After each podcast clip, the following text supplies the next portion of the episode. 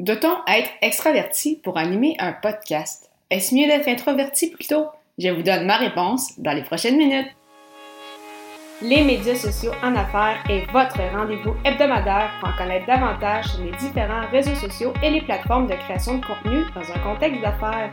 Chaque semaine, je, Amélie Delebel, répondrai à une question thématique qui vous permettra d'appliquer concrètement ces conseils pour votre entreprise. C'est parti! Salut et bienvenue sur les médias sociaux en affaires, épisode 60, le sixième de ce défi. J'envoie pour débuter l'année 2022 en force. Et aujourd'hui, je réponds à la question, dois-je être extraverti pour animer un podcast?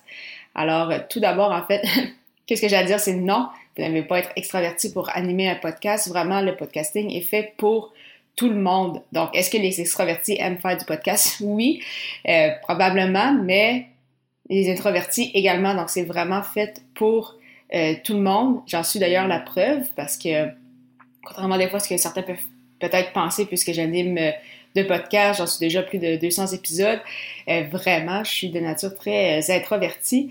Mais justement, ce que j'aime beaucoup du podcast, c'est le fait qu'on puisse parler, qu'on puisse s'exprimer, livrer un message, sans nécessairement avoir à passer au niveau vidéo, qui est selon moi une une petite coche de, de plus, surtout au niveau du, euh, du, montage et de la préparation.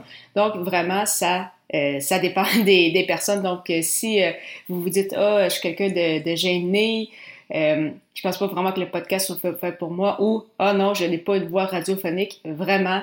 Euh, c'est vraiment pour tout le monde et surtout, c'est que vous allez vous améliorer au fil du temps, vous allez prendre confiance.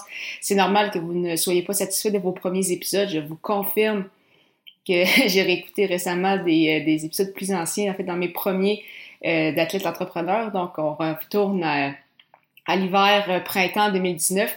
Et euh, je vous confirme qu'il y a eu amélioration depuis, depuis près de, trois ans. Donc, heureusement d'ailleurs, donc vraiment, vous allez prendre en confiance, vous améliorer. Donc, il n'y a aucun souci à ce niveau.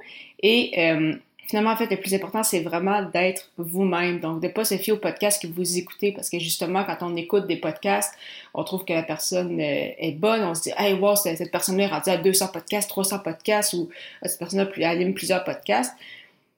C'est difficile de vous comparer à lui, à cette personne-là qui est rendue à 200 podcasts et ça fait peut-être 4 ans qu'il est dans le, est dans le milieu, alors que vous, vous venez de, de débuter, vous ne pouvez pas comparer les deux, euh, les deux situations. Et surtout, c'est si à force de se comparer à d'autres podcasteurs. On devient des fois un peu trop perfectionniste et vouloir trop bien faire, on finit par pas vouloir se lancer, puis toujours attendre, attendre, attendre, et au final, on ne se lance jamais, ce qui est vraiment pas ce qu'il faut faire. Donc, euh, devez-vous être extraverti pour animer un podcast? Non, le podcast est fait pour tout le monde.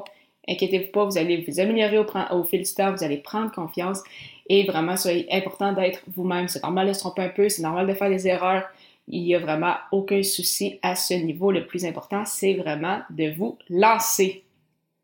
En lien avec la création de contenu, vous aimeriez lancer votre blog ou podcast, mais vous ne savez pas par où commencer. Je vous propose mon guide gratuit, Le pouvoir de la création de contenu, qui vous livrera les premières étapes pour démarrer votre aventure dans la création de contenu. Pour le télécharger, simplement vous rendre au amidebel.com guide.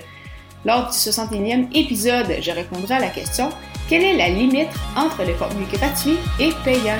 Au plaisir de vous y retrouver!